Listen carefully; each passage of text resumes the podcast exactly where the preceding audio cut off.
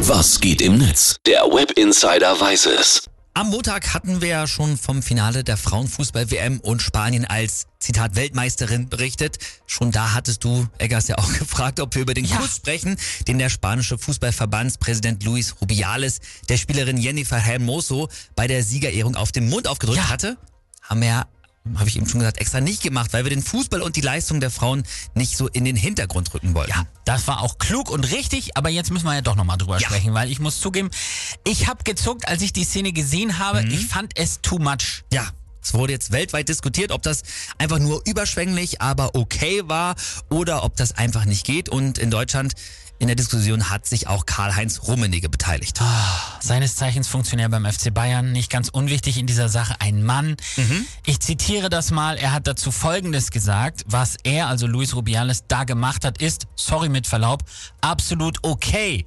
Ich kann mich erinnern, als wir letztes Mal die Champions League gewonnen haben, habe ich Männer geküsst, nicht auf den Mund zwar, aber aus Freude. Ja, ein ganz schöner Griff ins Klo.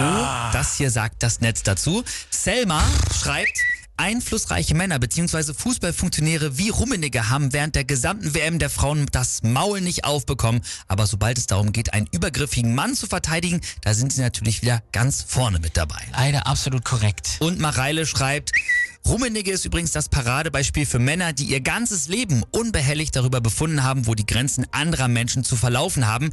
Das nicht mehr zu akzeptieren, ist übrigens dieser sogenannte Woke-Wahnsinn. Rubiales hat die ganze Sache ja auch noch in der Kabine der Frauen schlimmer gemacht. Genau, da gab's ja einige Insta-Live-Videos und da sieht man dann zum Beispiel, dass er allen Spielerinnen verspricht, dass die Meisterfeier auf Ibiza stattfinden wird und dann sagt er auch noch, und da werde ich Jenny heiraten. Also ja, ja, Jennifer. ja, ja, ja, ja, ja, ja, geht gar nicht. So, Jennifer Hermoso, die wurde in diesem Insta-Live-Video auch dann noch in den Kommentaren gefragt, was sie zu dem Kuss meint. Die hat darauf geantwortet, dass sie es nicht gut fand, hat dann aber auch noch gelacht. Also, ne, man weiß da jetzt nicht, ob sie das aus Unsicherheit einfach gemacht Ja. hat oder ob das auch nur ein Scherz war. Mittlerweile gab es ein offizielles Statement von ihr über den spanischen Fußballverband. Darin steht, der Presi und wir haben ein großartiges Verhältnis. Sein Verhalten uns gegenüber war vorbildlich und es war eine natürliche Geste der Zuneigung und Dankbarkeit. Wir haben eine Weltmeisterschaft gewonnen und wir werden uns nicht von dem ablenken lassen, was wichtig ist. Na, aber du hast es ja schon gesagt, ne? Es war ein Statement nicht von ihr direkt auf Nee. ihrem Kanal, sondern über den Verband. Kann man jetzt auch halten, was man will von. Ja. Hier noch zum Abschluss Benny Illinger, der schreibt noch, wer nach einer gewonnenen Meisterschaft nicht aus Leu lauter Freude die Sekretärin schwängert, der hat den Fußball nicht begriffen. Karl-Heinz Rummenigge. Zitat.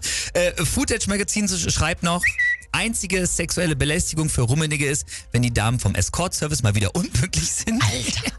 Und Klaas Gefreu, der schreibt noch am Ende, ich kann mich nicht entscheiden, was trauriger ist. Der stumpfe Chauvinismus der Aussage, dass es okay sei, fremde Frauen ungefragt auf den Mund zu küssen oder die verklausulierte Homophobie, die aus der Betonung spricht, Männer niemals auf den Mund geküsst zu haben.